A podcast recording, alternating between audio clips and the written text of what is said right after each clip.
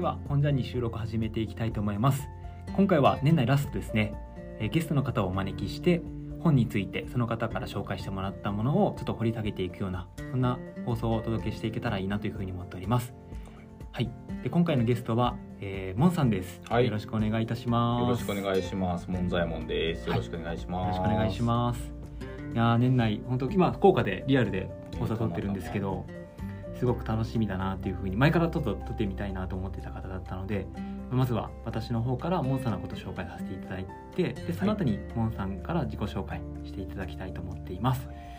で僕からモンさんちょっと紹介させていただくんですけど、まあ、和製サロンっていうですねオンラインコミュニティの方で、えー初めて出会ってですねでそこから今年は特に、まあ、鹿児島であったりとか掛川であったりとか、まあ、東京でも直接リアルでお会いする機会があって、本当になんか兄貴肌っていうか、まあ、すごくユーモアを交えてなんかいろんなことを本当コーチングしていただいた機会とかもあったりとかしたんですけど、まあ、しっかりこう話聞いてもらうかつでかつで年上なんですけどすごく自分自身のことの悩みのこともこう打ち明けてくださったりとか本当に人間味あふれる方だなというふうに僕は思っております。ということでモンさん自己紹介お願いします。ありがとうございます。こっぱずかしいですね。ありがとうございます。えーっと1982年生まれの40歳になりました。えー赤松翔子と門左衛門、あだ名が門左衛門と言います。えー、と本業は、えーサイボーズっていう会社で今は広告宣伝のプロモーションのお仕事をし,、えーしながらと副業の方ではコーチングであったりコミュニケーションのサポートをするようなことを、えーやっています。で西地さんが今紹介してくださった、えー対話型の働こう考える対話型の、えーコミュニティの方で、えー週の1回ラジオの方もさせていただいてましてであの西地さんがこの本ジャーニーのラジオを始めるっていうのですごく毎週聞けてるわけではないんですけど応援しているので参加できることを楽しみにしてますありがとうございまあありがとうございます。めちゃくちゃ嬉しいです。すはいいやそれこそ本当モンさんはねあの和製サロンのコミュニティラジオだけじゃなくて、うんうん。コーチングのあそうですね。ねラジオもされてますよね。はい、コーチングっていう、まあ、コミュニティコーチっていう最初名目でいろいろやってたんですけど、まあ、一応リ番組自体はリニューアルしまして、うん人生の節目で悩むことが多い時に、うん。こう自己理解ってしたいよねっていうことが、結構テーマとして重きがありそうだよねっていうことで、はい。自己自己理解が深まるラジオっていうのを、えーそれも毎週1回やってまして、まあ、とはいえなんか結構自由に、やってる感じではあるんですけど、はい。なんかコーチングとかやっぱりやっていくとどうしてもこう自己理解とか自分のコーチ側の方のうん相手もクライアント側さんもそうなんですけど自分自身のやっぱ自己理解っていうのもどうしてもこう向き合う嫌でも向き合っていくというか、はい。でそんな時に何考えてきたっけとかどういうことを勉強してきたっけみたいなことを改めて3人のコーチで喋ってはいるんですけど、うん。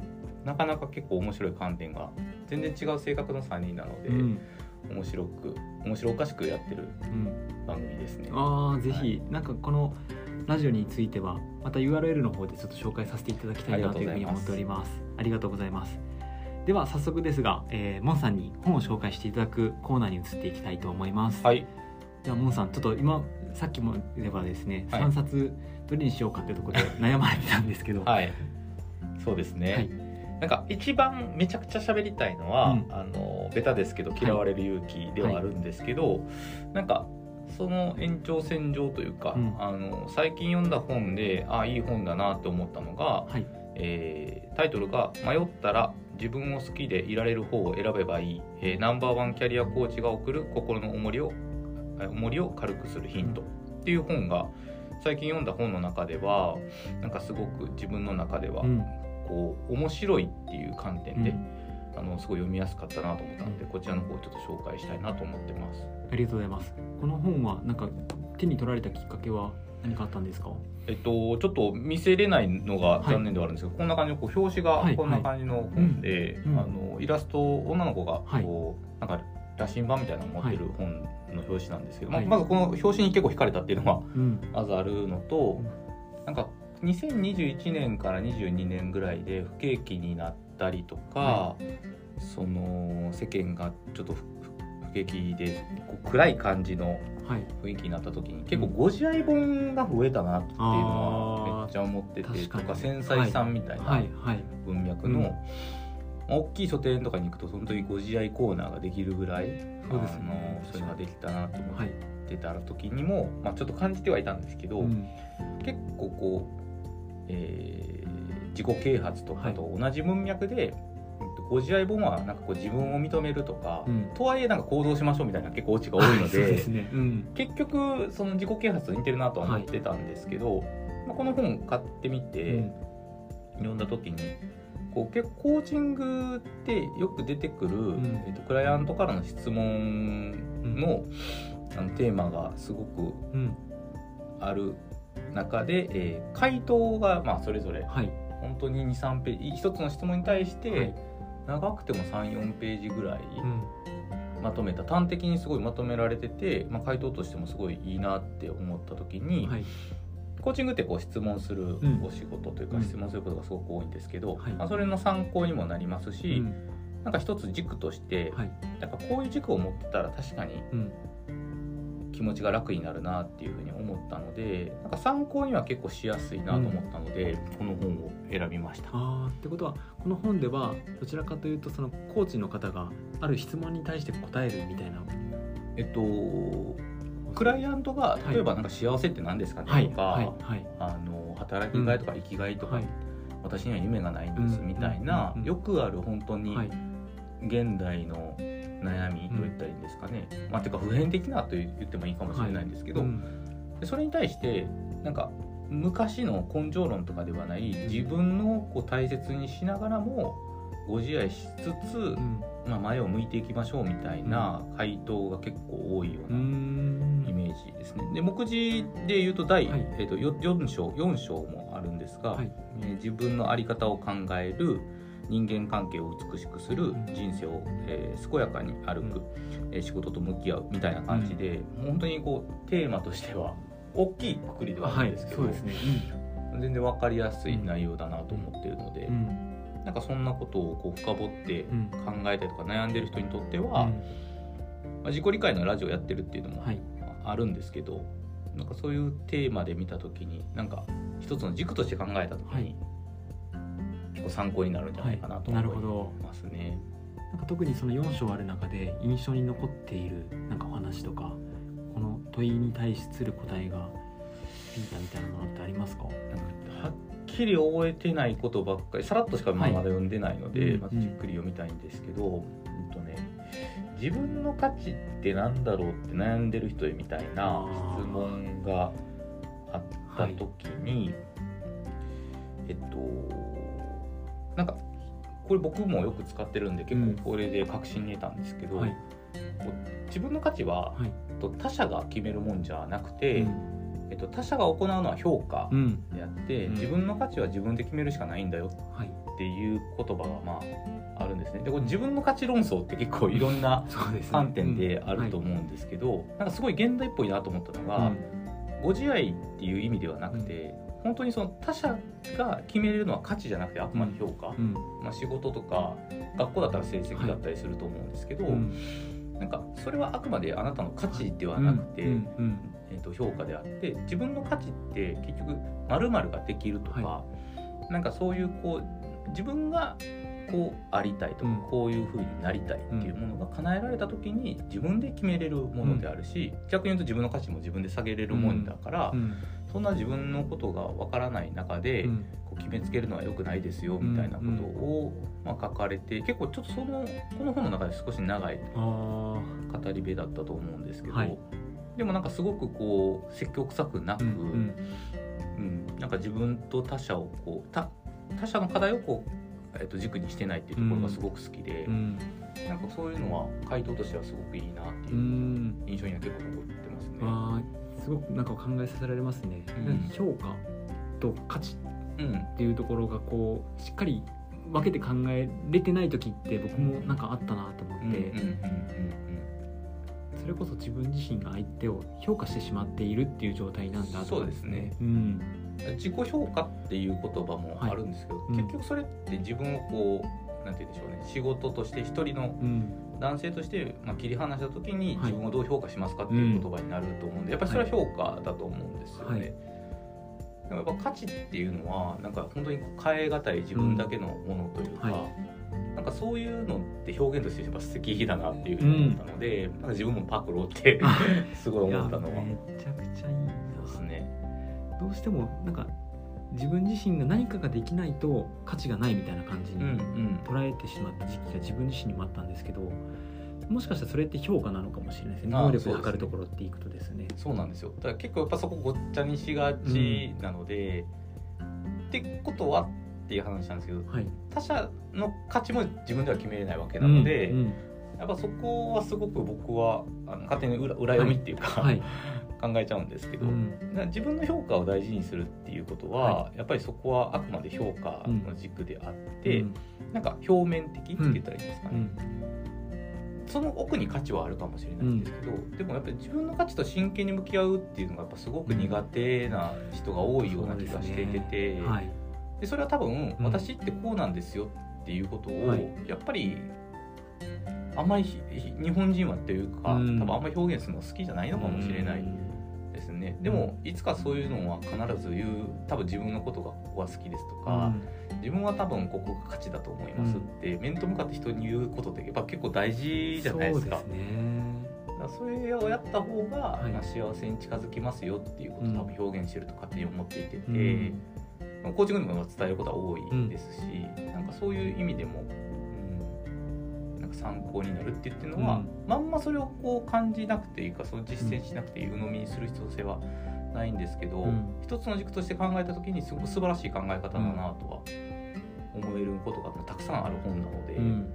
うん、なんかしかもこのコロナ禍でいろいろ大変な時期でもなんかすごく合ってるような気もするなとも思いますね。いや本当そうですね。コロナ禍で対面だとそういう話もなんかご飯食べながらするものが、オンラインのミーティングだけだとその議題が終わってしまうとなんか閉じられてしまって、はいはい切り離されてしまうような場面も結構うん。体験してきたのでうん。よりその価値を自分自身でこう規定するっていうか、うん。話すみたいな機会が減ってきてしまっているような感じがしてるんですよね。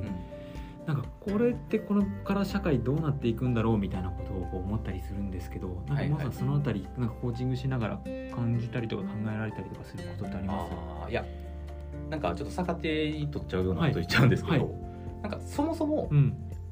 えっ、とそうですね友達はい。っていうくくりであったり、まあ、仲がいい人、まあ、家族うん。でも今みたいな人間の価値とかなんだろうとか、幸せってなんだっけみたいな話ってそもそもしないと思うんですか。そもそもの、あっていなかったあっていたとしてもですそうねあったとしても、うんはい。そういうのこっぱずかしいというか、なんかかむずがゆいというか、はいはい。なんかこう一歩踏み込んでうん。自分自身の内面部分をさらけ出して相談するって、そうですね確かに。そもそもしないと思うんですよ。はいでも僕たちは、やっぱりそういうことはもう話すこと自体が悩みであっても、夢であっても、青臭い話であっても、することってすごく大事なことだと思ってるんですよ、うんそれはなぜかっていうと、うん。自分だけではやっぱりなかなかうん。決めれないし、はい。口に出すこと自体がうん。あんまり機会が少ないっていうのってやっぱり自分しかこう方法がないじゃないですか、対話という意味で、うん。だからコーチとかうん。カウンセリングラーとか使うべきだとも思うしこういう本を買うってことは、は多分内面では思ってるはずってことじゃないですか、まあ誰かと話したいけどっていう。ね。はい。うん。それを痛烈に感じるんですよ、はい。だからだからこそ、うん。僕はあえてそういうことを家族と話すべきだと思ってるし、うん。友達ってすごい曖昧な表現だと思うんですけど、本当にこう自分のことを100%許し合える、うん。相手のことも許し合えるような関係性の人でこういう話をすることって、うん僕めちゃくちゃ大事な時代だと思ってて、うん。それはありますよ。い。やはいそういうものを表に出すのはちょっとみたいなのあると思うんですけど、うん僕はもう全然逆で、はい。むしろそういうことが話できることの方がめちゃくちゃ尊いはずなんですよ。はい。和製サロンでもね、うん。よくそういう仕事で働くみたいな文脈うんで働くってでも幸せとか、こうちょっと恥ずかしいような話、うん。あんまり世間人とか世間では話せづらいようなことも話してると思うんですけど、うん。多分そこに多幸感があって、うん。まあ、そういう機会を考える上でもうん。こういう本の使い方って僕すごく大事だと思うんですよ。ここの本にこういうこと書かれてたんだけどどう思う？みたいな。確かに。そこをきっかけに話がこうねなかなかそういうきっかけがないと文脈なく話すってどうしたお前ってなるわけで確かに確かに。でもそれぐらいライトに話れる方が、うん自分の心って絶対健やかで、はい。だから僕がコーチングをすごく好きな理由って多分そういうところだとも思ってるんですよね。はい。でじゃあもうちょっと先の話をしちゃうと、ん。じゃあそういうふうにこうセッションを受けたりとか、うん。こういう本を受けた人の先の行動って、うん。やっぱり結局人とこういうことを対話していくわけですよ。うんあの例えば上司との悩みがある人だったら、上司と「いや私ちょっと今この人間関係に苦しんでるんです」うん。みたいなことを言えたらうん。改善していくわけですよね、はい。はいつまりそれってすごく大事な自己開示で、まあ確かにそうですね。そう隠すようなことではまうん。ずそもそもない、でも誰かが踏み出さないと、はい。その一歩は開かないっうんていう時に、じゃあ自分はどうありたかったっけ、はい。って考える本としては、うん。この本はすごくいいなとはすごい思いましたね。いや。ー本当なんだろう今モンさんの話を聞いていて、うん。結構察して分かってくれるだろうって思っているケースで分かってもらえてないことの方が多いと思うんですよね。そう。うん。そんなこと考えてたんですか、うんみたいな、うん。人間めちゃくちゃあるはずなので、うん。そういうのってこう会話が難しければ本だろうし、耳だろうしって考えた時うに、んまあ特に今こうやって世間が暗くなってきたら「うん。頑張れ!」っていう自己啓発じゃなくて、うん。こう自己自愛というか自己需要みたいな方になるのもなんかうなずけるので、まあ、そういう時ほどなんかこう開示していく、まあ、せめて自分には開示してあげるってことはすごく大事なうん。うん行為なような気はしますけどそうですね。まさにこの年末年始とかは特に、ね、ご家族で集まる方も多いと思うので、まあそんなタイミングで「紅白」見た後にちょっといやでも本当に僕そういうの大事だと思うんですよね。たたたとえ感情的になって泣いたり笑ったり怒ったりしたとしても、うん。なんかそういうことからこう目を背けないことの方がやっぱり大事というか、あんまりこう特に日本人の美学として、うん。なんか辛い時ほど黙ってこう超えていこうみたいな空気を察してみたいなところあると思うんですけど、はい。やっぱりそれってすごくしんどくて。うん。すごい問題になることも爆発ストレスが爆発になっちゃったりストレスフルになっちゃったり倒れたりってする前に、うん。何かしらこう逃げ場とか、うん。あの依存すること、ん。まあ、依存っていう言葉があんま良くないとしたらはい頼ることっていうことが、うん。やっぱすごく大事だし、うん。やっぱコーチングやっててもすごくそこの満足度にはうん。比例するなとも思っているので、ぜひそういうこうはけ口というかはい。ね、そうですね。心の拠り所みたいなのは、うん。やっぱりもっと見つけてほしいし頼ってほしいなみたいなことは考える毎日ではあります、いやーいいですね。まあ本当なんか個の強さを求められていると勝手にじなんかこう錯覚してしまって相談できないっていう状態って結構起こりやすいと思うからこそ、なんかコーチングで相談ししていくことによって自分自身の人生が変わってきたとか。そうですね。メンテナンスっていう言葉でもいいような気がするんですけどねはいはい。変えたいというよりかは、うん。まず自分を調律するというか。ああそっかそっか。なんかそっちの準備の方が結構最近は大事なような気がしてるんですけどね個人的には。ある種なんかいきなり変わるとかじゃなくてその前に調整していく中で、うん。ようやくこう変われるなんかこう前準備ができるみたいな。そうですそうです、うん。むしろ何々よく言うんですけど、はい。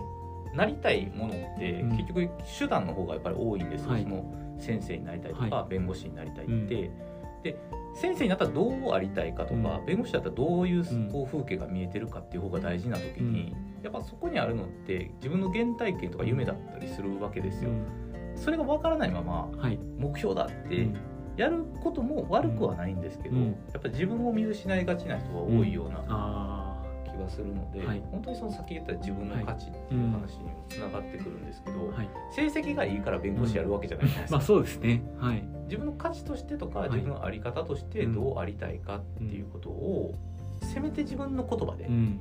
言語化していくっていうことはなんか非常に大事な行為じゃないかなとは思いますね。うんうん。確かに。なんかそれが手段だったはずのものが目的になってしまって何かこう違うなっていうことがこう、まあ、めちゃくちゃあると思ううん、だからこそその軸ってよく、はい。まあ、この本でも軸って言ったんですけど、うん。これを鵜呑みにしてもいいし、うん。